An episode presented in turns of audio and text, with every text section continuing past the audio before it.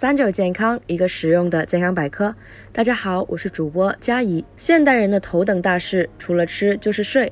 更有白领一族，就算不吃饭，也要睡个中午觉。秉持的至理名言就是“中午不睡，下午崩溃”。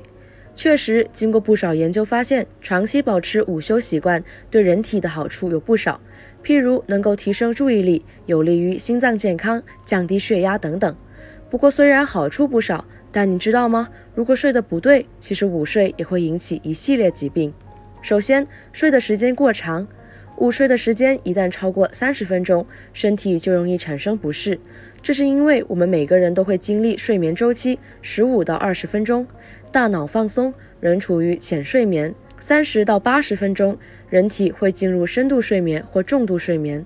而八十到一百二十分钟，人体则处于快速眼动睡眠。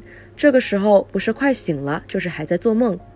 如果人在浅睡眠状态醒来，大脑会比之前更放松清醒。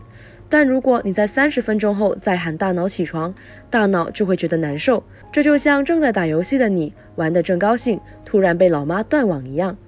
大脑生气的后果很严重，轻则会让人出现头疼、头晕、反应迟缓的现象。更严重的，有研究发现，长时间午睡会增加百分之三十的全因死亡风险和百分之三十四的心血管疾病风险。所以说，大家的午睡时间保证有十到二十分钟就足够了。第二，睡觉姿势错误，趴桌的睡姿会让颈部前倾，这完全和颈椎的生理曲度相反，时间长了会导致颈椎变形、颈部肌肉疲劳，这些疲劳变形积累，颈椎病也会跟着来。为了避免这种状况发生，建议大家还是买一张简易床到办公室。如果没有条件的话，可以选择买个抱枕，缓解一下颈部和手臂的压力，或者直接仰躺在椅子上。第三，睡觉的时间不对。虽说吃饱想睡是人的天性，但这样的习惯其实很折磨肠胃，因为人睡觉后，肠胃道也会跟着偷懒，这会导致大肠蠕动速度、排空速度和消化吸收过程都会减慢。食物滞留在胃里，还会发酵产气，产生不适。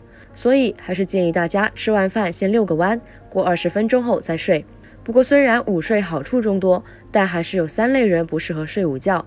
像六十五岁以上、体质超标百分之二十的人群，因为长时间午睡会增加血液粘稠度，可能会引发心脑血管疾病；而上了年纪或是体重超标的人，可能会增加患心脑血管疾病的几率。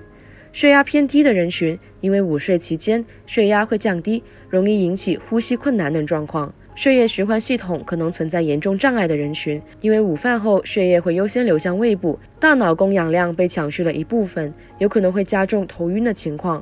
总的来说，午睡对于大部分人来说还是具备不少好处的。学会正确午睡，让自己拥有一个元气满满的下午吧。这期节目也差不多了，我们下期再见吧。